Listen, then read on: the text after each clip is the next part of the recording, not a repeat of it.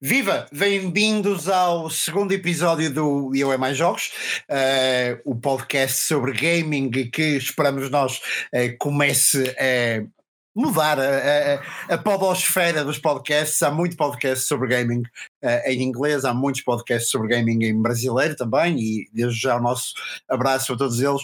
Há muito poucos podcasts sobre gaming uh, em português e ainda para mais com uh, o acesso que a Future Behind, que é quem faz connosco este podcast, tem, tem alguns destes, destes jogos.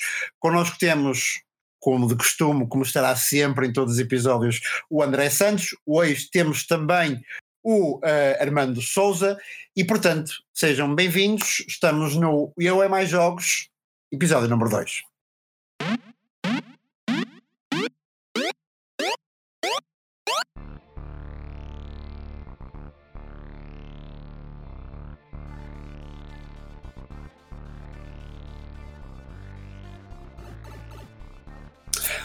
Olá André, olá Armando, bem dispostos? Olá, olá, tudo bem? Prontos para falarmos de jogos durante mais ou menos uma hora, desde o Call of Duty até sei lá eu o que. Eu nunca sei onde é que estes programas nos levam uh, e essa é a parte boa. Estão, estão prontos para isto? Claro que Sempre preparados. Semana Como passada de... acabamos a uhum. falar da PlayStation 5. Sim, exatamente, exatamente. Isso é, é algo que eu tento promover nos podcasts e é algo que já fizemos no primeiro episódio e com certeza falaremos nos episódios seguintes, que é uh, nós sabemos por onde começar, onde isto acaba não fazemos ideia, nós deixamos-nos levar com a onda. Mas temos que começar por algum lado e começamos justamente pelas notícias da semana da indústria dos videojogos, do mundo do gaming, Antes disso, tal como a semana passada, eu vou falar dos lançamentos de destaque uh, desta semana. Nós estamos a gravar na quarta-feira à noite, dia 6 de novembro. Um, e portanto, os lançamentos da semana quais são? Dead Stranding, que sai já na próxima sexta-feira para PlayStation 4. Na mesma sexta-feira saem mais alguns jogos de renome. No caso da Switch, sai o House of Golf, sai também o Mario and Sonic at Olympic Games Tokyo uh, 2020. Uh, também para Switch. Para PC, PS4 e Xbox One temos o Need for Speed It, também na própria na, na próxima sexta-feira, dia 8 de novembro. Um, ehm, e por último, ainda na Switch, New Super Lucky Tale, também um jogo com uma narrativa bastante interessante. Depois, no dia 11 o grande destaque será Truck Driver, que sai no PC. Estes jogos de simulação um, ehm, de condução têm se tornado de facto um sucesso nos últimos anos. A ver, vamos, onde é que chega o Truck Driver. No dia seguinte, no dia 12 de novembro, alguns jogos também a fazerem a sua aparição. Doctor Who, especialmente na, no PC VR e na PlayStation VR. Uh, Mad Games Tycoon também, para todas as plataformas que vocês consigam imaginar. Um, The Pit Infinity também sai para PC também no dia 12 uh, e também outro jogo de VR para PlayStation e para PC que é o Ping Pong Pro. Uh, no dia 13 a única saída de renome um, é mesmo um remake do Final Fantasy que sai, nada de, nada de especial no dia 13. No dia 14 sai a edição definitiva do Age of Empires 2 para PC, hum. sai também o Paranoia, uh, ainda para a mesma plataforma, sai o DLC do Rage 2 chamado Terror Mania sai para PC, PlayStation 4 e Xbox One, sai o Sparklight para todas as plataformas também consigo imaginar, e por último sai um jogo curioso, um simulador de abelhas que sai para PC, PlayStation 4, Xbox One e Switch, chama-se exatamente Bee Simulator e acabamos aqui no dia 14, porque no dia 15 saem muitos jogos interessantes, mas lá iremos, lá iremos falar deles, mas no episódio número 3 uh, no episódio número 3 do, do Eu é Mais Jogos e não neste episódio número 2. André, desde já passo imediatamente a, palavra, diz-nos quais são as notícias mais interessantes do mundo dos videojogos nessa semana. Então, as notícias mais interessantes, eu diria, eu tenho que começar pela BlizzCon 2019. Uhum. Foi, foram, foi apresentado Overwatch 2, Diablo 4 e ainda uma extensão para o um, World of Warcraft Shadowlands. É, é, fantástico. Foi, foi uma a BlizzCon que trouxe ou que fez a delícia a, a muitos fãs da, da produtora. Uhum. Depois temos um novo trailer de jogabilidade de Marvel's uh, Avengers que, que nos dá a perceber um pouco mais sobre as missões e que forma é que podemos fazer essas missões e também sobre a personalização das personagens. Sobre isto não me vou alongar mais, mas uh, posso direcionar as pessoas para Future Behind porque temos um artigo que explica melhor uh, estas novidades sobre as missões e sobre a personalização de uh, personagens.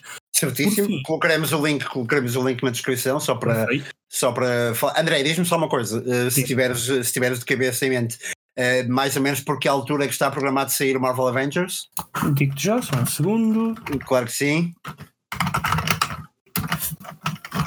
Só Marvel recordar também que no primeiro trimestre de 2019, 2020, aliás, recordar que entre outras coisas teremos um bastante esperado Watch Dogs Legion também. André, diz-nos então o Marvel o Avengers. Então, 15 de maio de 2020. 15 de maio de 2020, ok. Sim. O primeiro semestre de 2020 cheio de coisas boas, lá iremos Sim. mais tarde. Segunda notícia, André? Eh, segunda não, terceira. Terceira notícia. São, quero fazer referência aos jogos PlayStation Plus de novembro. Uhum. Que temos Nioh, que porque Nioh 2 vem em março de 2020. Exatamente. E Outlast 2 uh, para, também para gratuito de forma de peço desculpa uh, Outlast 2 também gratuito para os membros PlayStation Plus em novembro e um jogo português Strikers Hedge que é uhum. basicamente um, uma espécie de jogo do mata mas com lanças e espadas é, é, fantástico, é um party game fenomenal. Podem ler mais, incluindo a análise também em Future Behind. Certíssimo. André e Armando, lanço já uma pergunta justamente no seguimento desta notícia que o, que, que o André nos trouxe. Uh, no mês passado, o PlayStation uh, ofereceu no PS Plus o The Last of Us, o uhum. primeiro episódio, isto na antecâmara do lançamento do The Last of Us 2. Agora fazem o mesmo com o Nioh, na antecâmara uhum. do lançamento do, do Nioh 2. É, uh, acham esta estratégia uma. Não acham que é uma belíssima estratégia por parte da Sony, uh, sem qualquer. Eu volto a repetir, porque estamos, no, no, estamos nos primeiros episódios deste podcast, eu volto a repetir: nós não temos qualquer tipo de patrocínio, ok? Nós não somos pagos para fazer isto por qualquer empresa. Portanto, quando nós eh, batemos, seja nos estúdios, seja nas produtoras, uh, ou quando nós elogiamos, é mesmo porque sentimos que o devemos fazer. E é nesse sentido que eu trago aqui, porque hum, eu jogo, jogo com frequência, tanto na Xbox One como na PlayStation 4, tenho subscrição nas duas plataformas e acho. Uh, muito honestamente, acho que ultimamente a Sony PlayStation tem acertado nessa ao lançar alguns jogos na antecâmara uh, de lançamento das sequelas, uh, o que eu acho que abre um bocado o apetite. Eu não sei se vocês concordam comigo, se acham que é uma boa estratégia por parte da Sony. Sim, é marketing puro e duro, é, é uhum. fantástico, porque eles sabem que este jogo, ao fazer, eles anunciaram os jogos uh, de novembro um, no final da semana passada, salvo erro. Uhum. E já tinham a beta para Neo 2 anunciada e ao mesmo tempo, mais ou menos que estavam a anunciar os jogos de novembro, estavam a anunciar a beta de Neo 2, a beta não, a data de lançamento de Neo 2 para março de 2020. Por isso estava tudo planeado para, para ser tudo ao mesmo tempo, para as pessoas então irem lá, descarregar o jogo, passarem o jogo e em março estarem prontas para comprar a segunda um, ou o segundo, o segundo jogo da, da franquia. Pois, exatamente. É exatamente, exatamente. Uhum. Exatamente. Também acho que é uma excelente estratégia, como, como, como vocês falaram, e também acho que é uma diferente, uma diferente estratégia também noutro sentido. Uh, pronto, o Last of Us Remastered já, pronto, como diz o nome, é um, é um remaster de um jogo já de PS3, e que, mas também acho que serve para introduzir um pouco os AAA na escolha do Plus, pronto, na oferta do Plus mensal porque uhum. as pessoas sempre se queixavam, ah, os jogos do Plus não são grande, grande coisa, metem uns indies, metem uns jogos da, da PS Vita, pronto. E, e aqui acho que conseguem aliar essa estratégia para as continuações, uh, também pondo, uh, começando a pôr AAAs para, para, o pessoal, para o pessoal jogar. Eu, eu sou muito honesto, o Nioh era um jogo que eu estava a esperar há muito tempo, eu sou super fã de jogos tipo Souls, uh, jogos uhum. difíceis, jogos de aventura, e estava à espera do Nioh tanto uma grande promoção uh, como uh, sair no Plus. Olha, saiu-me saiu uma sorte grande porque vou, vou, quer dizer, já, já fiz o download do Nioh e que realmente vou, vou jogar. E o Strikers Edge, porque esse realmente já há muito tempo que eu não ouvi falar no jogo, muitos vídeos, a promoção é sempre sensacional e, e, vou experimentar porque isso eu Sim, por acaso não sei se tem online não sei se tem online. Tem tem tem, uh, tem, tem online. Então tem vai ser fenomenal vai ser fenomenal. Uh, primeiro aprender o jogo as manhas do jogo e depois jogar tanto couch co-op uh, couch versus assim no, no sofá e, e, também online. Vai ser vai ser fenomenal. Mas sim acho que é uma grande estratégia da Sony. Para além do pronto Last of Us como vocês falaram a semana passada foi foi adiado mas eu acho que é hum, sempre uma, um bom começo para as pessoas jogarem os primeiros, os primeiros capítulos uhum. e depois já irem real, mais frescos, com a história mais fresca para o, para o segundo capítulo. Exatamente. André, antes de passar a palavra, só recordar, porque uhum. falamos dos jogos da PS Plus, recordar só os jogos da uh, Xbox Games with Gold.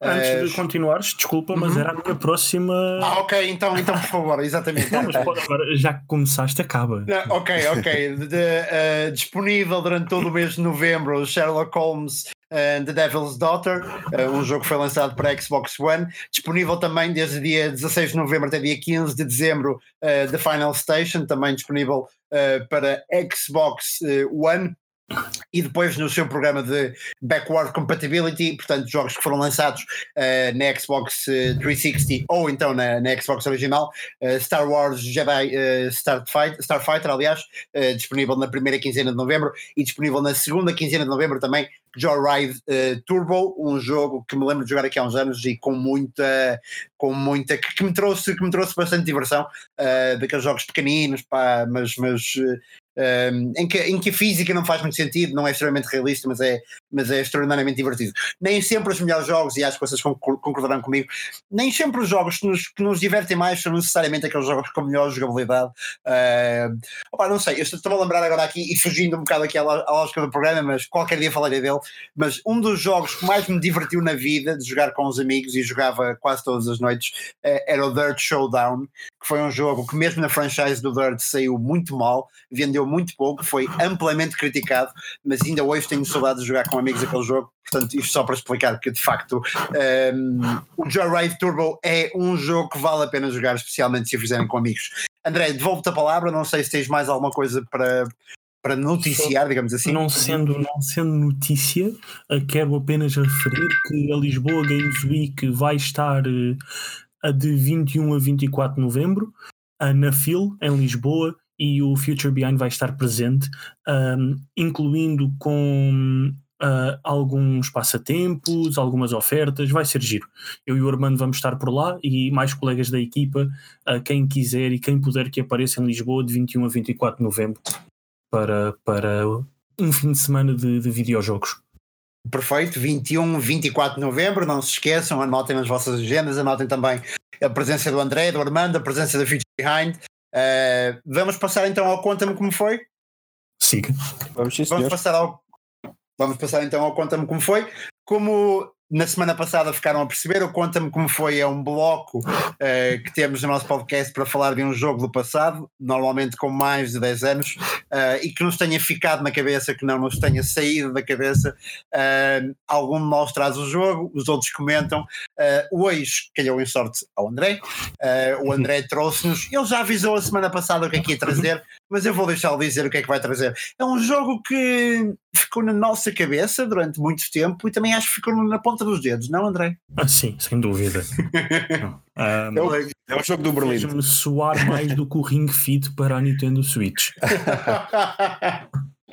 Qual é o jogo, André? Pequim 2008. Uhum. Pequim 2008, exatamente. O jogo, era... o jogo, os Jogos Olímpicos. Sim, eu não lhe quero chamar simulador porque aquele simulador tinha pouco, mas era uma. era Sim, sim, é verdade. Um crossover entre simulador e uh, arcade uh, uhum. que te punha nos Jogos Olímpicos em provas de tudo o que possas imaginar. Corrida pelos 100 metros, a 200 barreiras, tinhas lançamento de dardo, uh, tinhas salto em comprimento, salto em altura, provas de natação, um, tiro, se bem me lembro. Tinhas tiro. um pouco. Sim, tinha, tinha seta não, e tinha com pratos, exatamente. Sim, eu, eu não quero, não quero estar aqui a mentir e dizer que tinha todas as provas, as, todas as modalidades olímpicas à data, mas se sim. não as tinha todas, tinha grande parte delas. Sim, tinha grande, eh, faltava, faltaria as de longa distância, julgo eu, mas tens razão, as provas de, de estádio, digamos assim, tinha quase todas. Lembro-me também que tinha hum, trampolim, tinha cavalo nas provas sim. de ginástica, não tinha argolas. Eu não gostava do cavalo. Uh, exatamente. Uh, natação tinha muitos dos estilos de natação também, também tinha os saltos, portanto era um jogo de facto. Mas o que é que, o que, é que te lembras mais no jogo? E, e, Armando também, depois também entra, se jogaste também fala. André, o que é que te lembras mais do. O que é que te ficou mais rápido na cabeça no, no, no pequeno Partir comandos. Partir comandos, exatamente. Exatamente, era o que eu estava a pensar. Foram dois comandos que foram com a Pequim 2008. Uhum. Uh, porquê? porque grande, não sei se se lembram, mas grande parte da, da mecânica do jogo, ou que tinham que fazer com o comando, era carregar de forma repetida e rápida em teclas. Claro. Por exemplo, o X e o quadrado. E uhum. ao carregar nas teclas eu arranjei uma forma que era com uma caneta em vez de carregar nas teclas uma de cada vez, era raspar nas teclas com a caneta. e o, o homem parecia o bico a correr. Era raspar ali com a caneta e foram dois comandos à vida assim. Certo. Eu acho que, eu não sei se vocês concordam comigo, mas eu acho que em 2008 a componente hum, de multiplayer ainda não estava, ainda não estava tão amadurecida como estava hoje eu desconfio que um jogo daquela natureza, hoje em dia, uh, com um componente multiplayer, e eu não sei quais serão os planos para o Tóquio 2020, mas se forem a jogabilidade for parecida, eu acho que muito comando vai partir no mundo fora. Uh, e muita gente vai ser insultada com os nervos pelo, pelos headsets, uh, porque de facto era um jogo terrível. E eu lembro-me de jogar aquilo com um amigo meu. Portanto, este período de faculdade, eu vivia com, com, com amigos. Um, Lembro-me de jogarmos um pouquinho um, uh, na sala, no sofá, e, aqui, e nós chegávamos ao ponto de nos sentarmos no chão ou nos pormos de cócoras ali a carregar freneticamente pelos botões. Aquilo não era uma. Aquilo não tinha nada a ver com um jogo de computador, ok? Aquilo era uma prova de resistência física, ponto. É, basicamente, exatamente. É, resistência física para os dedos. O melhor a jogar aqui. Já agora. E, e, e, para o comando, aliás. Um, eu joguei na Xbox eh, e há que agradecer à Microsoft. Os comandos da Xbox 360 eram duráveis. Não, tinham que ser duráveis porque não. tanto tempo eu joguei aquilo. Não eram duráveis no joystick. Uh, algum dia poderemos ir, uh, que partiam todos. Mas o joystick também era das coisas menos usadas no, no pequeno 2008, era mesmo o X, o Y, uh, e é terrível, era terrível, eu, terrível, terrível. Sim, mas eu peço desculpa aqui à Sony PlayStation, mas o meu comando favorito ainda hoje é o da Xbox. Uh, sim, sim, sim. Eu acho que qualquer dia também, também teremos de ter. Também teremos eu, ter um... Se pudesse jogar com o comando da Xbox na PlayStation, fazia. sim, eu acho que em termos ergonómicos cabe melhor na mão do que qualquer outra sim, coisa. Nada contra as funcionalidades do, do DualShock 4, são fantásticas, uhum. principalmente uhum. aquele touchpad para alguns sim. jogos, mas na mão fica bem o da Xbox. Outra coisa, e ainda falando do, do, do, do, do Pequim 2008, sem sair aqui do quanto como foi, vocês lembram-se ou já apanharam daqueles comandos que têm um, um, um pequeno botãozinho para ligar o turbo? Eu o Rapid foram, Fire, lembras-te? O Rapid Fire, exatamente. Rapid Fire, e o eu turbo, acho que eles foram, eles foram inventados, eles foram inventados para jogos como esse, só pode. exatamente. Só Alguém jogou o Atenas 2004 ou o Pequim 2008 e inventou aquilo, porque alguém concluiu que opa, era a forma mais fácil de preservar os comandos de facto, era inventar um Rapid Fire ou um Turbo uh, em que carregues e realmente o teu hobby coelho uh, lá chega. Uh, é, mas essa técnica do André da caneta é fenomenal. Era, não, é não, para o comando, mas era fantástico porque os meus amigos iam lá à casa, eles jogavam com os meus comandos, logo não podiam fazer aquilo porque os comandos eram meus, mas eu podia, logo estava em vantagem. Realmente. Exato, exato. E eram Faz 36 uma... modalidades. 36. tu com essa conversa dos comandos e dos amigos fazes-me lembrar um, um, eu durante pai dois anos tive dois comandos no Xbox e um deles tinha um joystick esquerdo uh, completamente estragado uh, e quando os meus amigos iam lá à casa jogar FIFA eu ficava sempre com comando bom uh, e, e, eles só conseguiam passar para um lado do campo. Era espetacular. E mesmo assim perdias e, não, não, por acaso não, eh, por acaso não, uh, não vamos agora falar das nossas experiências. Eu sou demasiado viciado em FIFA e já fui demasiado viciado em Pro Evolution Soccer, fui inclusivamente campeão nacional em 2008, mas passamos isso à frente.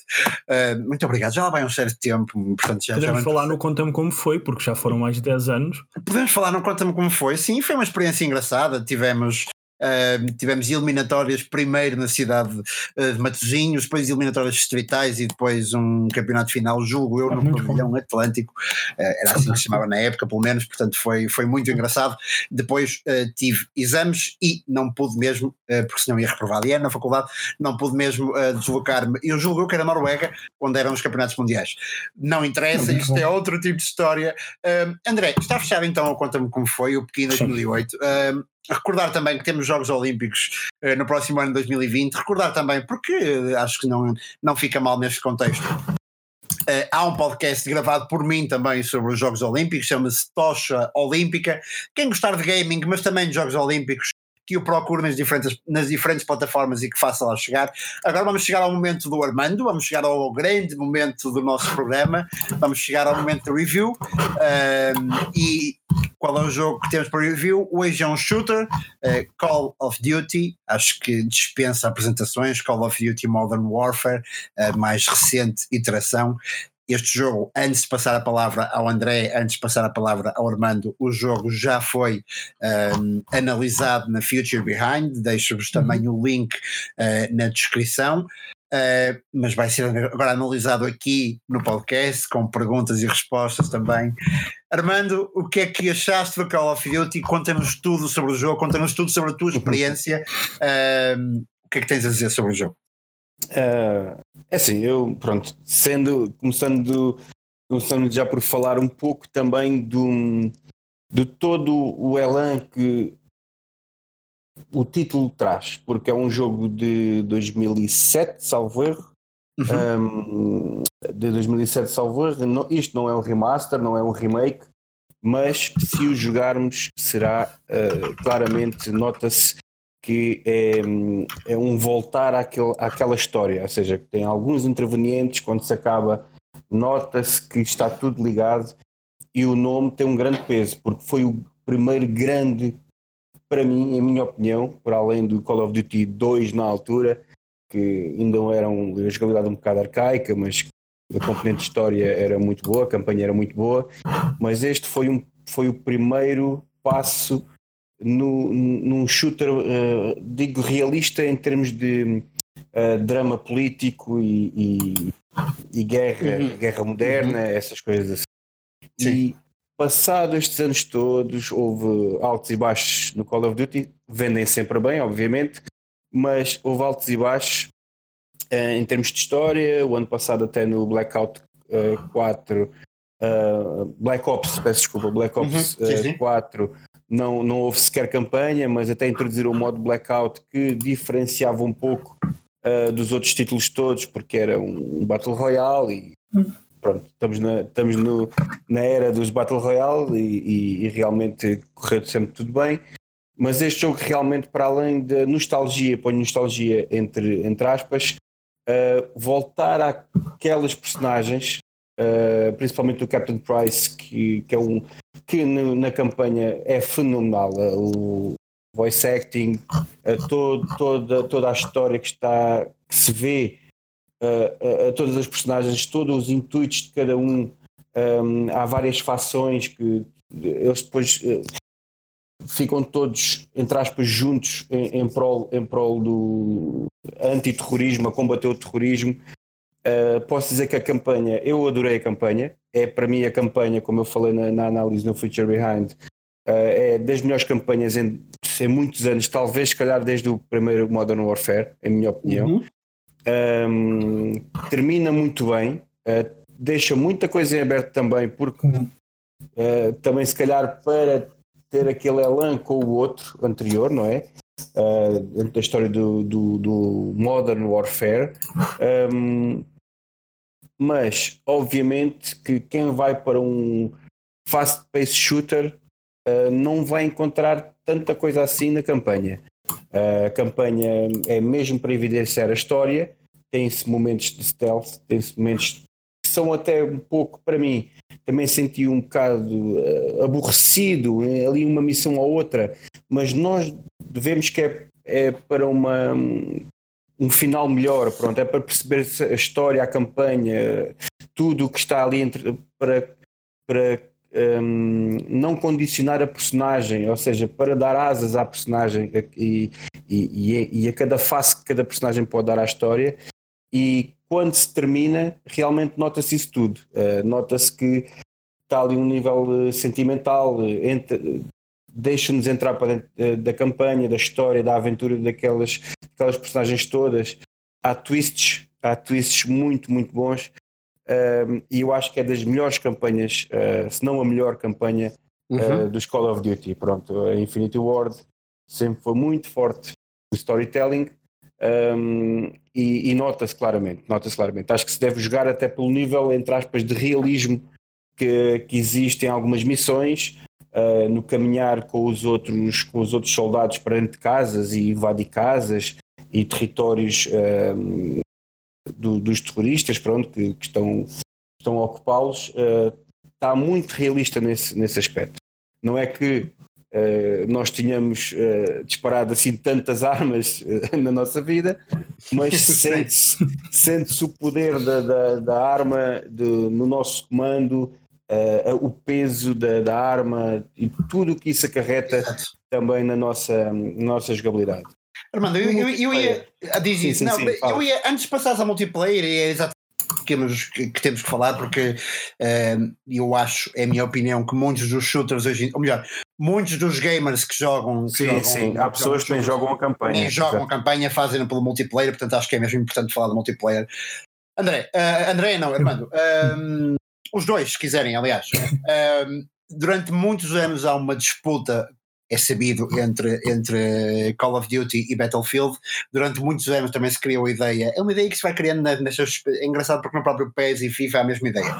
Mas há a ideia de que o Call of Duty é um bocado mais fast-paced action uhum. e há a ideia de que o Battlefield é um bocado mais realista, tático.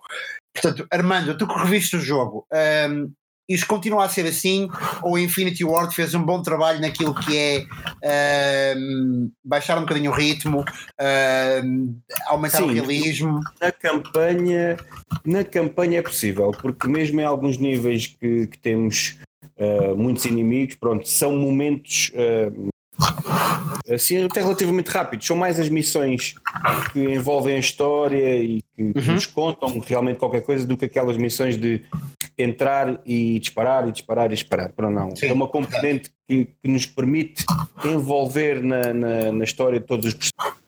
O Battlefield realmente sempre foi.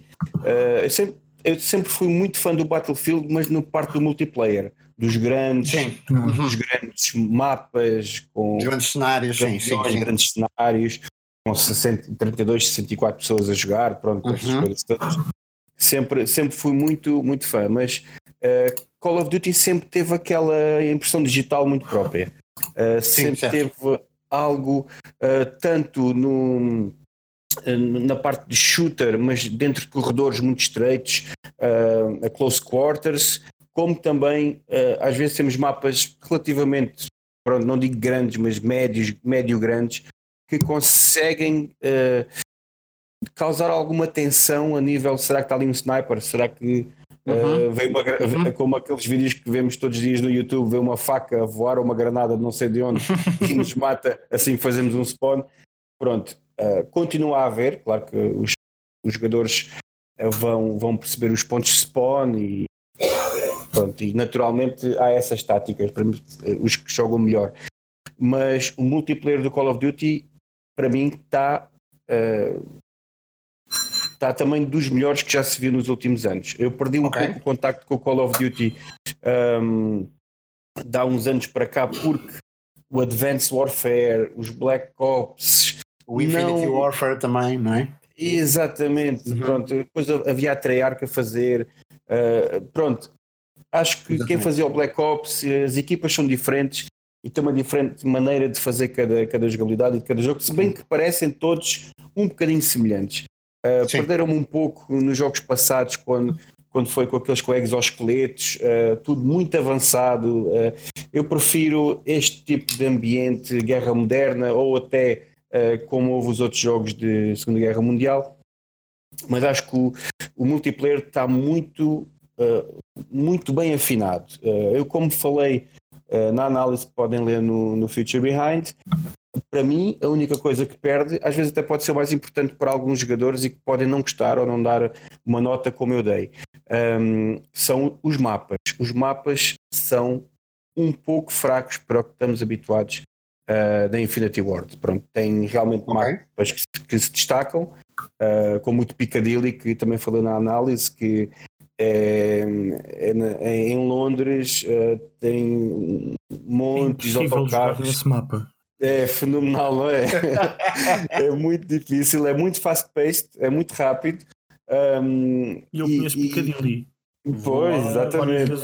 Exato, exato. e, e, eu também já lá tive, percebes? E tentar também envolver aquela parte da, da praça, pronto, e, e de como uh, está esquematizado o nível, acho que foi uma, uma ideia fenomenal, até porque é um nível sem spoiler, porque é logo dos primeiros níveis, ou o primeiro nível sem spoiler uh, da campanha, e eles uhum. conseguiram arranjar ali uma maneira uh, de fazer ao mesmo tempo close quarters e ao mesmo tempo conseguir, pronto, tentar uh, ir a, como é que como dizer, ir pressionando o adversário a falhar. Uh, com túneis de metro e, e coisas assim. Uhum. Um, acho que o multiplayer continua excelente na jogabilidade. A jogabilidade é, é, é, é a rainha deste, deste jogo tanto na campanha como no multiplayer, é fenomenal. Um, é fenomenal. É, o som, uh, eu, eu, vim, eu, eu quis vincar o modo realism, que é o modo mais realista do, do, do multiplayer do Call of Duty, que pá, temos mesmo que usar fones, headphones, porque ouvimos os passos dos inimigos, nós não temos HUD, não temos uhum. mapa, não temos contador de balas, não sabemos quando é que os nossos perks podem ser ativados não sabemos nada. E, e o som uh, diz-nos onde é estão os inimigos, onde é estão os nossos, os nossos colegas, entre aspas, porque tivemos que olhar para trás para apenas temos o marcador dos nossos, dos nossos, uh, dos nossos companheiros para não disparar sobre eles e, e, assim. Porque de resto, para mim, há malta que pode não gostar, porque não, há não é tão fast paced, sentimos mais a tensão uh, do tiro, a tensão dos passos, ouvimos um passo, epá, será que é, que é amigo ou inimigo?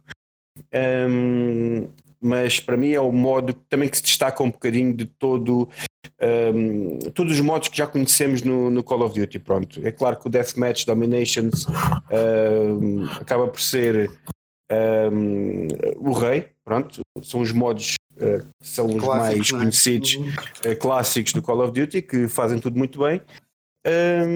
o que eu acho realmente mais fraco são os mapas e até a sua própria rotação. Eh, uhum. porque podemos de 4 em 4 jogos ou 5 em 5 jogos calha-nos logo o mesmo mapa. Pronto, não há uma rotação tão forte, se bem que eu acho que eles devem adicionar. Um, acho que isso já foi falado logo, logo no início, que vão adicionar mais mapas. Um, e acho que a rotação é um pouco fraca, porque também nós sentimos que os mapas não são tão fortes, ou seja, uhum. às vezes se jogarmos uma tarde inteira, como, como tive que jogar não só para a análise, mas também pelo vício, um, vemos os mesmos mapas muitas vezes. E isso pode, pode, pode retirar a experiência de, daquele jogador não, não, não tão nem profissional, mas não tão viciado, aquele mais casual. Um, uma grande diferença, só mesmo se calhar para terminar, porque não acho que há assim muito mais para dizer do clássico Pronto, eu tenho perguntas, eu tenho perguntas assim. Pronto, tudo bem. Eu também quero mandar a minha aposta de pescada. ainda Sim, bem, ainda bem.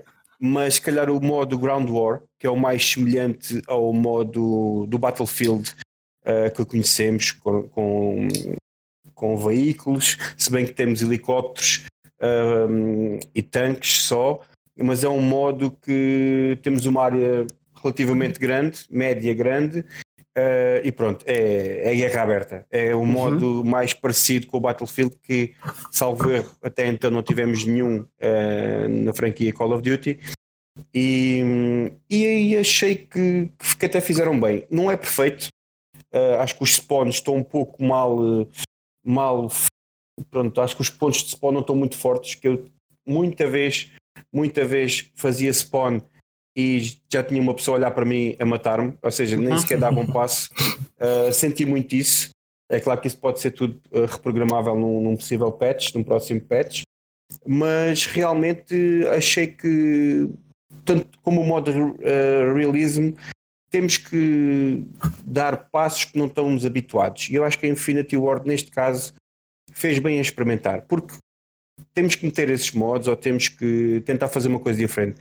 Se os fãs não sim. gostarem, há sempre algum que gosta. E temos que ter variedade neste num modo tão estagnado, uh, em, em, em multiplayers tão estagnados que, que temos ainda em vários shooters. Acho que hum, mudar alguma coisa é sempre bom. Mesmo sim. que seja pela negativa, que alguns fãs venham a insurgir, mas há sempre alguém que jogue. Uh, eu sei que o modo realismo, por exemplo, de certeza que não vai ser o mais jogado, mas que de certeza uh, há muitos fãs a jogar e eu vou sempre voltar a esse, a esse modo quando me quiser divertir um pouco. Exatamente, terá sempre gente a jogar, até porque este Call of Duty introduz algo novo na série, que é o cross-platform multiplayer. Uh, que é muito bem lembrado, muito bem lembrado. É interessante sim. e podemos, podemos falar dele mais daqui a pouco. Uh, podemos também referir, eu já te passo a palavra, André, uh, dizer isto muito rapidamente. Podemos também referir uma coisa que a Infinity Ward fez bem, se a semana passada eu e o André batemos muito uh, na EA por, por causa de, da sua monetização dos conteúdos, batemos até na própria, batemos até na própria ideia Kojima uh, Productions por, por, causa da monetização dos conteúdos em Death Stranding, aqui não há Season Pass, ok? Não há Season Pass, não há loot boxes. Isto é, uh, é quase um marco na história dos shooters. Foi o que eu achei muito estranho. Uh, quando comecei a fazer a análise, Uhum. Sim, até os anteriores, pronto, o Blackout, por exemplo, o Black Ops 3, peço, 4, eh, peço desculpa, um, tinha bastantes, bastantes, bastantes, e uhum. esta uhum. não se vê nada, não se vê realmente nada. Exatamente, não há loot boxes, não há Season Pass, há uh, cross-platform multiplayer, portanto, tudo isso são decisões salutares por parte da Infinity Ward. André, eu passo a palavra a ti e depois faço-vos um conjunto de perguntas e só para explicar uhum. muito rapidamente a quem nos ouve o André e o Armando jogaram já o Call of Duty e eu não uhum. joguei, o que até nos dá, eu não joguei ainda, irei jogar e a partir desta semana, mas até nos dá esta perspectiva uh, que eu acho também importante trazer para o podcast, porque muita gente daquela que nos ouvirá ainda não jogou o jogo e talvez seja convencida ou não uh, depois de nos ouvir. E portanto, eu trago também um bocado essa perspectiva e tenho depois algumas perguntas para vos fazer, algumas perguntas simples, uh, na perspectiva de quem ainda não jogou, portanto, uma perspectiva Sim. mais fresca. André, traz-nos então, uh, manda aí um bitite ou dois sobre, quero, sobre quero, o Call of Duty. Quero começar com uma quero com, começar com a comparação entre Battlefield, o 5, que foi o último que eu joguei, uhum. com os Call of Duty e com uhum. os Call of Duty passados. Discordo completamente do Armando. Uhum, okay. Ele dizia que gosta naqueles jogos é o multiplayer com mapas gigantes, 60 pessoas no mapa, fantástico. Eu gosto disso, mas Battlefield sempre me chamou pela parte da, da história, enquanto o Call of Duty chamou-me por causa do multiplayer, porque, como vocês disseram e bem, é fast-paced. É Sim. tiro, morrer, Exato, é voltar, é exatamente, totalmente diferente. E é sempre assim. Enquanto os outros, as histórias de, os Call of Duty com, com campanha são bons, mas os Battlefield, as campanhas dos Battlefield são fantásticas. Uhum, certo. E okay. a outra coisa que quero dizer sobre Call of Duty, e peço desculpa aos puristas do, do, dos shooters, há aqueles que gostam do, do shooter, mas falta-lhe o Battle Royale. Eu não Fala gosto de, sim, não gosto de Fortnite, sim. não gosto de Apex Legends, não gosto de maior parte dos Battle Royale, mas adorava e passei horas e horas e horas a jogar um, o modo Blackout no último Call of Duty. Isso concordo é, okay. contigo, André. Isso concordo contigo. Eu acho que uh, uma coisa a apontar era não terem feito também um modo um, um modo blackout ou algo parecido, mas penso que seja para ainda não capar o jogo do ano passado. Mas quem uh, quer por... jogar um jogo antigo quando há um novo? Pois, mas, olha mas isso não é bem assim. uh, eu, isso é bem assim. Nestes jogos que saem todos os anos, nestes jogos que saem todos os anos, tu queres continuar a jogar FIFA 19 quando podes jogar o, o 20? Não, mas eu entendo, André, eu entendo, mas ao mesmo tempo, por exemplo, eh, eu Battlefield 5, eh, o multiplayer, não, e eu olho que o 1 e o, o 4 e o 3 fartei-me de jogar o multiplayer e o 5 não, não me dá prazer nenhum em jogar e volto eu sempre ao 1 quando quero eh, quando, quando volto sempre ao ano para jogar o, o multiplayer do uhum. Battlefield. Mas dou-te toda a razão e tens, tens, tens muita razão nesse aspecto. Agora, só acho é que como a, a, a Activision tem aqui várias equipas a tratar de Call of uhum. Duties, não é? Sim. Uh, se calhar não quiseram capar o, da, o do ano passado, Sim, foi da Treyarch, salvo erro, salvo erro foi da Treyarch, uh, para este jogo. Se calhar a malta vinha logo toda para o Call of Duty uh, Modern Warfare Sim, e borrifava-se borrifava no outro completo. E, né? e porque não, Mas sim, então, toda a razão. Porque não, porque não lançar o modo Blackout uh, como uh, jogo gratuito? Também. Ainda pode vir a acontecer, ainda pode vir a acontecer. Também. Também, por exemplo, também. o Era Pro Evolution Soccer, o ano passado, lançaram o PES a 2019 Lite, uh, em que tinhas acesso ao, a My Club, por exemplo, que é o exatamente, modo online que exatamente. vai buscar as origens do Ultimate Team, por exemplo. É muito São parecido com, e eles lançaram de forma gratuita para chamar pessoas para esse modo online, porque não fazer o mesmo com Call of Duty então? Entendo Chamavam perfeitamente. ainda mais gente para o jogo e para as boxes a 5, a 5 euros. Estou totalmente de acordo contigo, totalmente de acordo. Mas são estratégias de logo das maiores uh, produtoras do mundo, é? distribuidoras do mundo, a Activision, então, pronto. É... Exatamente. Olha, a EA é... lançou um Battlefield, lançou um, peço desculpa, a EA lançou uhum. um shooter sem, sem, sem Battle Royale também, que lançamos a análise é hoje, que foi o Plants, uh, Plants vs Zombies. Versus Zombies. E yeah, que também Exatamente. não tem Battle Royale. o Battlefield 5 tem Battle Royale e é isso eu discordo um bocado de vocês. Eu não gosto de Battle Royale em shooters, portanto, uh, no Battlefield 5 não usei. Aliás, eu tenho que confessar que ainda hoje jogo mais Battlefield 4 do que 5. Uh, eh, não é importante neste momento. Vou-vos fazer algumas perguntas então. Cross-platform, repara-se, nota-se, é algo que se nota, há mais gente em cada um do, dos mapas, dos servidores, uh, é, há mais tempo de loading, como é que é? Boa pergunta. É, um, aquilo dá para ver, não é, André? Aquilo dá para ver se alguém está a jogar com dá teclado. Dá para ver, sim, dá para ver se estás a jogar com consola com teclado, se estás a jogar eh, no computador, se estás a jogar Xbox ou Playstation, com teclado ou com, com comando. Ah, mas há, mas há, há eh, desculpem, há cross-platform entre, entre PC com, com rato e Xbox e Playstation? Sim, sim, sim. Uh, desculpem a minha pergunta, eu vou fazer uma pergunta que me um bocado, um bocado burro agora. Uh, como é que o pessoal do PC não domina simplesmente tudo? Porque tu podes jogar na consola com rato e teclado. Não, ok, mas, e tu, por exemplo, tens jogos como tens jogos como Fortnite que o que fazem é uh, têm uma pool uh, de jogadores, se estiverem a jogar com rato e teclado, seja consola ou computador, estão num sítio. Se ah, okay. estiverem a jogar de comando, estão noutro. Ah, ok, certíssimo. E, e, tu podes escolher, tu podes escolher à partida se queres não ou não apanhar os jogadores? Não tenho a certeza, mas o que, não, que, que a Activision disse foi que este crossplay nos, nas partidas ranked não ia existir. Ah, ok, ok, era essa a minha preocupação, digamos assim. Uh, nos modos ranked, nos modos competitivos. ok. Não, não, há, não há crossplay. Ok. Pelo okay. menos por agora, porque ainda não arranjaram forma de tornar as coisas justas. Ok, nova pergunta Sim, para os é dois. Nova pergunta para os dois. Quem vem de Battlefield 5? É o meu caso. Será o caso de muita gente que nos ouve. Quem vem, quem vem de Battlefield 5 quer pegar agora no Modern Warfare. Quais são as maiores diferenças que podemos encontrar fora a, a velocidade da ação? Quais serão as maiores diferenças? Um, terá que haver um grande período de adaptação? Ou podemos pegar e. É pegar e é assim, eu penso, eu penso que sim, que são muito diferentes. Uh, não só. Isto é uma, pois é uma questão de escolha uh, até da, da época. Porque um é uhum. é Modern Warfare e o outro é, é, é da claro, época. E, e, pronto, se gostas mais de umas armas, de outras e de jogabilidade. Notas, porque as armas vão ser tão logo. diferentes que tu vais ter que ter Exato.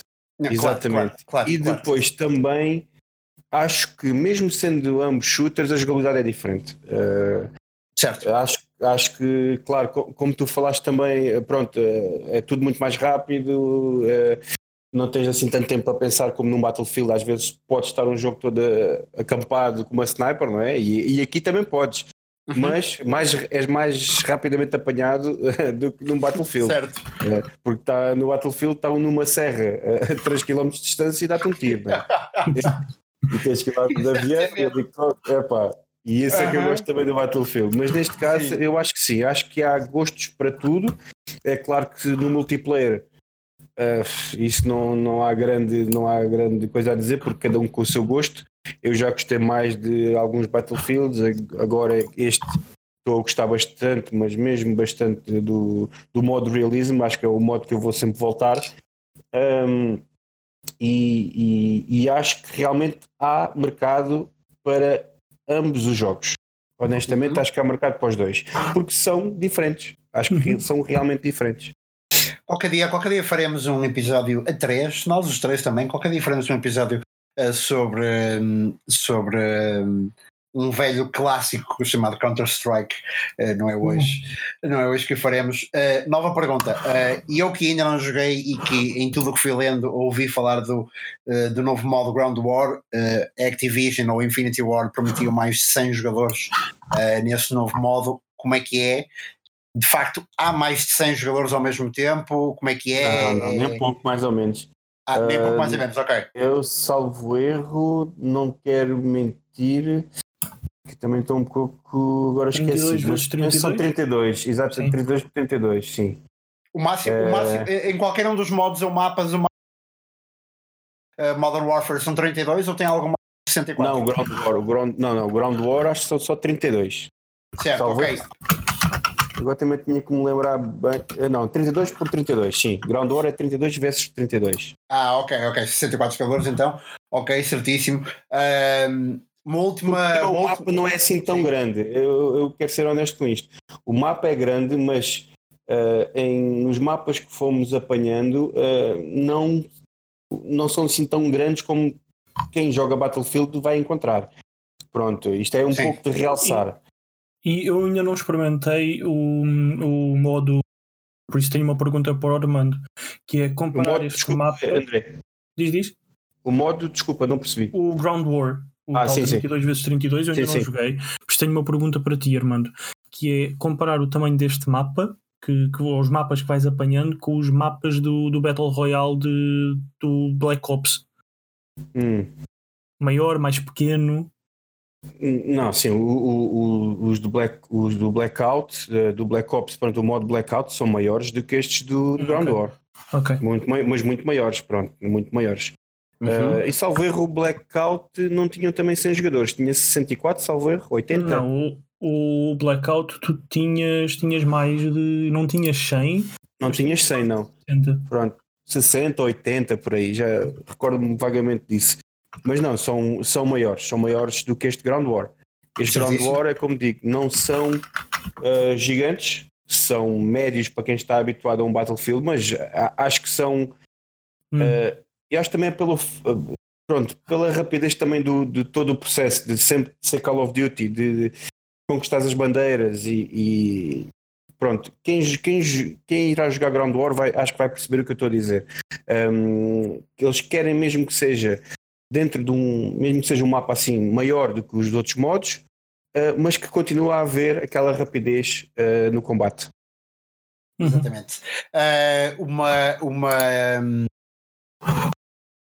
temos também que falar da Infinity War, eh, não há Season Pass, mas está prometida também, uh, prometidas atualizações, updates, inserções no jogo de novos mapas. Uh, isso tem sido um ponto muito forte por parte da EA e do Battlefield a ver vamos como é que é replicado aqui no Call of Duty. Portanto, uh, só para terem noção, muito daquilo que estamos a falar é do jogo no estado de lançamento atual. Uh, que, quem, sabe se aqui, quem sabe se aqui dois meses ou três não teremos mapas maiores, não teremos até novos modos de jogo. Não sei, não sei até que ponto isso acontecerá ou não, nem tenho qualquer tipo de informação uh, de insider, portanto não tenho, não tenho, não tenho essa noção. Uma última pergunta para vocês os dois, ou duas últimas perguntas para vocês os dois, muito rápidas. A primeira é: imaginam-se, e vou fazer uma de cada vez. A primeira é: imaginam-se a jogar este jogo por várias semanas seguidas. Portanto, há replay value aqui? Sim, eu, eu sim. Eu sim.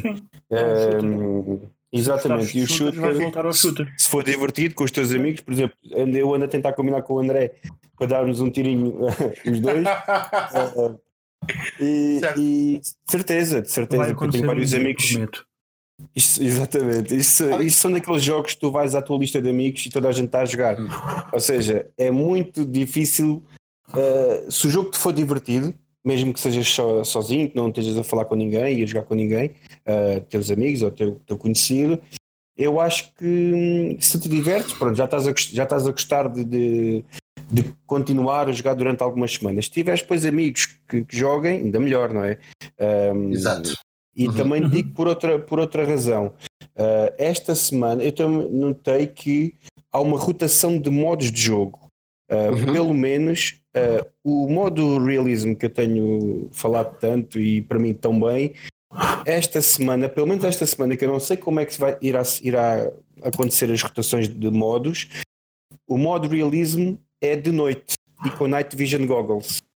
Ah, Ou seja, é um twist, é um twist que se eles cons conseguirem continuar com pequenas nuances ou em alguns modos, ou mesmo, ou mesmo que brinquem um pouco com o modo realism, eu acho que tem aqui sempre qualquer coisa para voltar uh, semana após semana. Ok, segunda pergunta para os dois também. Uh, qual é a nota que vão ao jogo? Essa resposta é a mesma dos dois. Uh, demos 4,5 em 5. Sim. 4,5 e 5, exatamente. Sim, eu, eu, eu, como, uhum. como, como, editor do Future Behind tenho que concordar obrigatoriamente com a nota, mas a título pessoal, a título pessoal, ou seja, como André Santos, também concordo. O jogo está Ok, ok, certíssimo. Acho, acho que as impressões são muito boas. Quem uh, nos ouviu ou vos ouviu uh, ficará com vontade de jogar o jogo. Eu sei que ficarei, aliás, é algo em que porei as mãos em cima esta semana. Uh, e, sim, Uh, ainda não, ainda não. Esta semana, terei esta semana. Portanto, na próxima semana, na parte das impressões digitais, eu já direi que passei a semana a jogar Call of Duty. Uh, e por que não combinamos uma partida a três? Por que não? Por que não? Nem mais, nem mais. Tiver, eu quando tiver tempo apareço. Ok, ok. Por que não trocarmos aqui os nossos gamer tags e uh, uma partida a três? André, Armando, mais alguma coisa para dizer sobre o Call of Duty? Ou podemos passar à próxima fase do nosso programa? Não, se quiserem uh, saber mais algo mais que não se tenha falado no momento, vão, vão ver a nossa análise no, no Future Behind e, é um bocadinho grande, é, é, é grande. Uh, tive que escrever bastante e tive que cortar bastante até, porque queremos falar de tudo e não conseguimos. Exatamente. Mas leiam que acho que acho que acho que vão gostar.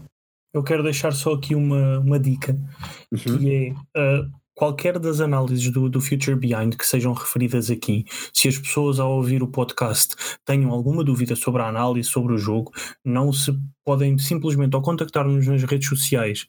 ou deixar um comentário no site e teremos todo o prazer em responder. Exatamente. Sim. Claro que sim, exatamente. Aliás, temos o Twitter sempre a dar a dar, temos os Facebooks, temos, no caso da Future Behind, também uh, o próprio Instagram. Uh, quem sabe, qualquer dia teremos um tweet qualquer proibido. Uh, isto, isto. Eu, eu não há aqui, nada, não há vou, nada combinado, isto sou eu, a falar. Eu vou, vou aqui dizer então uma coisa que uhum. ainda está, vai deixar de estar, mas por agora ainda está no segredo dos deuses. Ok. que é o, o Future Behind, e esta parte não é segredo, mas o Future Behind tem um canal de YouTube que está parado okay. há cerca de dois anos.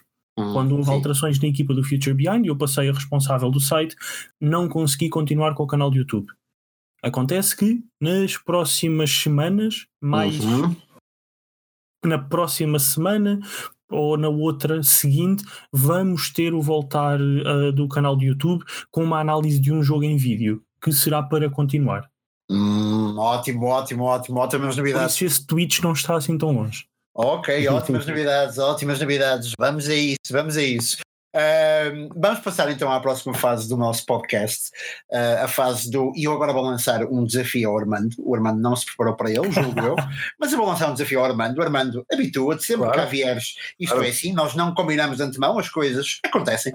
Uh, a próxima fase do nosso programa é o Ainda Não Passou de Moda, portanto, Uh, jogos que já têm mais de um ano, mais de dois anos, mas que ainda continuamos a jogar. Armando, uh, tens algum jogo que tenha 3, 4, 5 anos, mas ao qual ainda vais regressando? Ui. Uh, Boa pergunta. olha, podemos ou, falar. Ou se quiseres, ou se quiseres, não precisas dizer ao qual vais regressando, mas se jogaste algum jogo ultimamente pela primeira vez que tenha mais do que 2, 3 anos e que tenha ficado também na memória. Ou não, a resposta pode Sim, ser não, atenção. Pronto, isso que, uh, todos nós acho que nos relacionamos com o nosso backlog e temos Sim. sempre aquele jogo uh, obscuro, ou que ficou por jogar, ou que ficou, ou que ficou, um, ou que ficou escondido no nosso backlog ou na, na consola, lá escondido na biblioteca, que voltamos. Ou que queremos sempre voltar e, e, às vezes não conseguimos porque há sempre qualquer coisa nova para fazer. Mas eu Exatamente. até vou dar, eu até vou dar um, um, um shout-out uh, para um jogo que tem mesmo muitos anos, é de 90 e troca o passo. Ok, e que, okay. e que é o meu jogo favorito de sempre.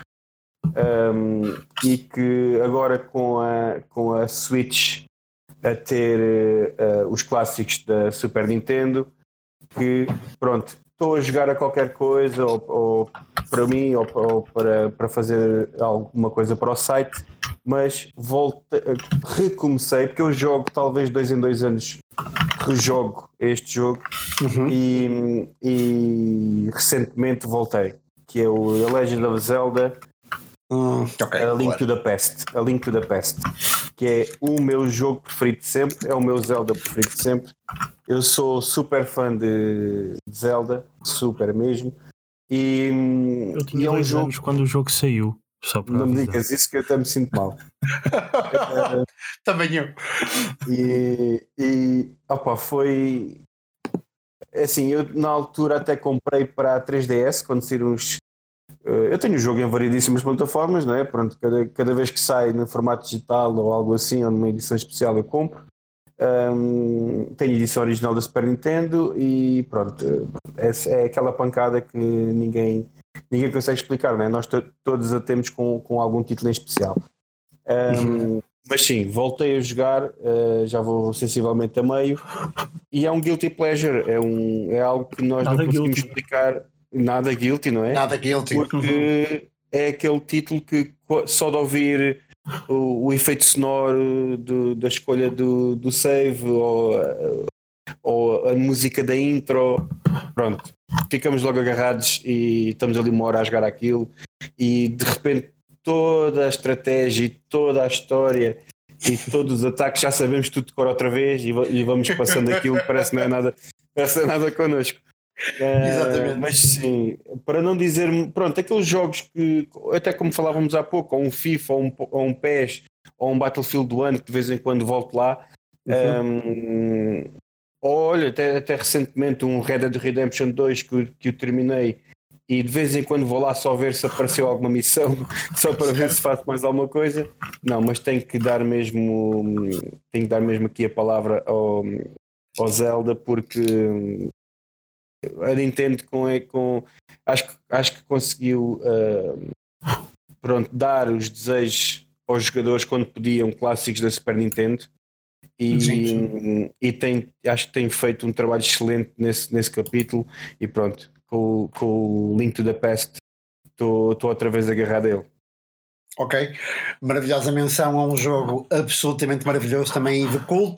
Vamos passar agora sim à última, última programa, a parte que se chama Impressões Digitais, uh, em que pergunta. Eu acho que as respostas uh, são sempre um bocado fáceis de adivinhar depois daquilo que vamos conversando, mas Armando, André, o que é que passaram a última semana a jogar? Eu acho que sei a resposta, mas digam Eu, eu desafio-te um, a tentar dizer os dois jogos, são dois. Sim. Que eu tenho aqui. Uh, desafio. Ok. Eu acho que o André passou a última semana a jogar o resto das missões que ainda tinha no Death Stranding uh, e o Call of Duty Modern Warfare. Errado. André? Errado? Errado. Não? ah, é o Fórmula 1, só pode é o Fórmula 1, se calhar. Ah, não, tive, eu comprei, eu comprei eu, no início, ou a meio de outubro, abriu uhum. um Pokémon Center uh, em Londres, uma pop-up store que vai estar só durante um mês, fecha agora para a semana, dia 15 ou dia 16, algo do género. Ok. Eu comprei o Super Smash Bros. Ultimate lá e tenho andado a viciar no, no Super Smash Bros. Ultimate e estou a tentar acabar o Zelda Breath of the Wild para a Nintendo Switch. Ok, nunca, isso, nunca na vida adivinharia assim. Por isso, tirando uh, as partes de trabalho em que tenho que jogar o que tenho que jogar, uhum. estes foram os dois títulos que, que tive a jogar durante a semana. Certíssimo. Porque é fácil de levar a consola para o trabalho, espero que o meu patrão não me esteja a ouvir, e durante as pausas, não durante o trabalho, mas durante as pausas ir uh, jogando um bocadinho. Certo. Uh, nenhum de nós joga durante o trabalho, só durante as pausas, isso para todos os patrões que não estão a ouvir. Uh, eu nunca na vida abriria o, o, Ultimate Team no trabalho.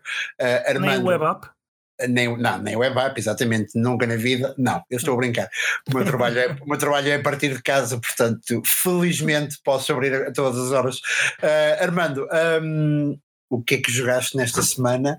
Eu calculo que pelo menos um bocadinho de Call of Duty, certo? Sim, sim, Call of uh, Duty mantenho, mantenho aqui na minha. É assim, eu também não tenho muito tempo. Uh, sim, infelizmente claro. não tenho tanto como nós queríamos. Ninguém tem tanto tempo para jogar como nós queríamos. Sim, uh, sim, só sim. Nestas alturas de fim de ano que sai tudo e mais alguma coisa e temos que pôr a pau com isso. Mas Exatamente. sim, a rotação de mapas do Call of Duty vai-se dando sempre um tirinho de vez em quando.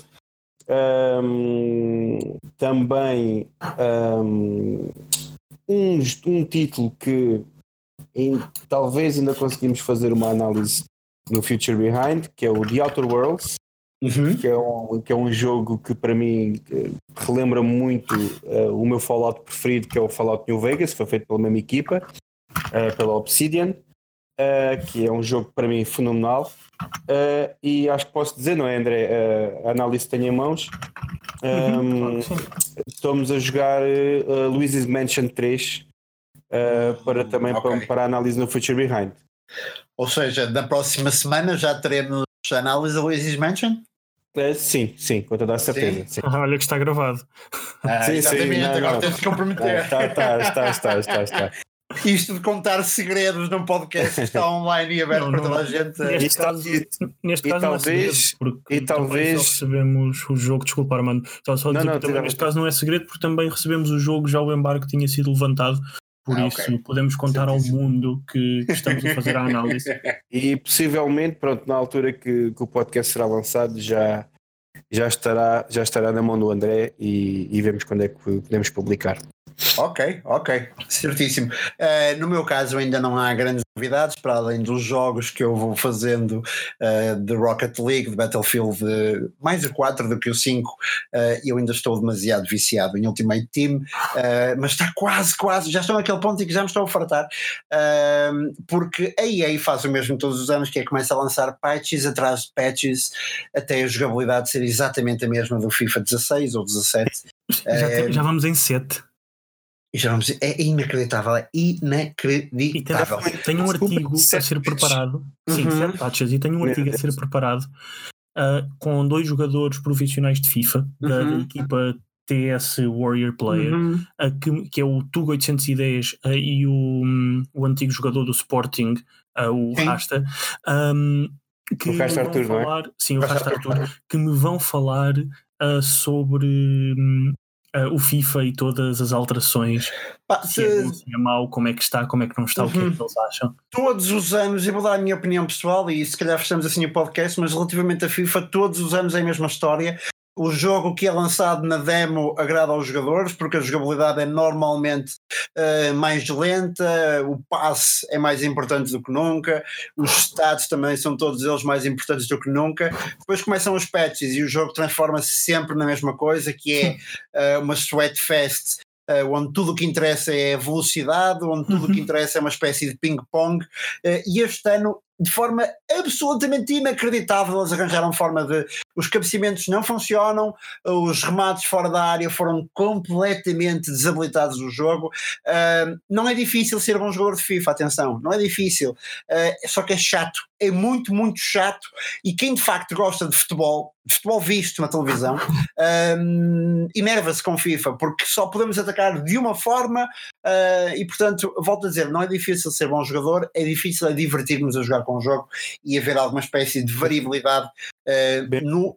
Dizias, Armando? É verdade. Não é bem posto essa, o que estás a dizer, não é difícil eh, jogar, mas é difícil divertir. Sim, é difícil uh, divertir e, e, cada vez mais a, a pay to win uh, é grave no FIFA e é grave no Ultimate Team. Uh, Opa, eh, vocês têm a sorte de ter um bom pack em que fazem muito dinheiro com o jogador e de conseguir depois comprar uma boa equipa e nota-se. Não, não pode ser só sorte, porque também. Não, não, não é só sorte, não, não é, não é. Tens também quem faça trade como profissão no FIFA 20. compram Sim, e vendem e... jogadores para, para depois Sim. te dar moedinhas para poderes comprar o teu. Pois, exatamente, exatamente. Portanto, há muitas coisas que estão mal com o Ultimate Team. No entanto, obviamente, continua a ser um jogo, um modo de jogo viciante, eh, senão não teria milhões e milhões de pessoas a jogar. Um, para fechar o programa, só dizer que os links, todos os links relevantes estão em baixo na descrição do programa. Eu queria agradecer ao Armando muito pela primeira participação dele no uh, Jogos. Prazer.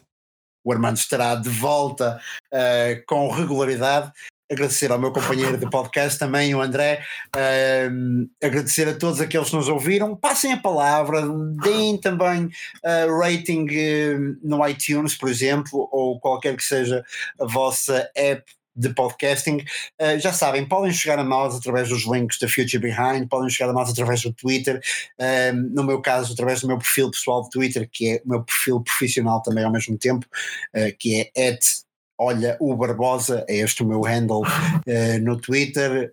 Os links da Future Behind estarão todos também na descrição, tanto os do Twitter como os do Facebook, como os do Instagram. E a partir de uhum. agora, tal como foi prometido neste programa, uh, muitas promessas feitas. Atenção, uh, deverá, haver, deverá haver YouTube também da Future Behind aí a carburar.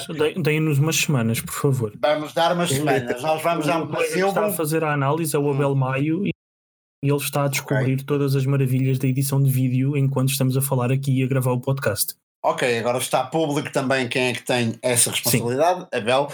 Uh, portanto, mas eu funcionarei como observatório. Eu estarei aqui todas as semanas a chatear-te a perguntar se já, se já há canal de vídeo. Não, mas se for uh... para eh, chatear, fala com o Armando. ok.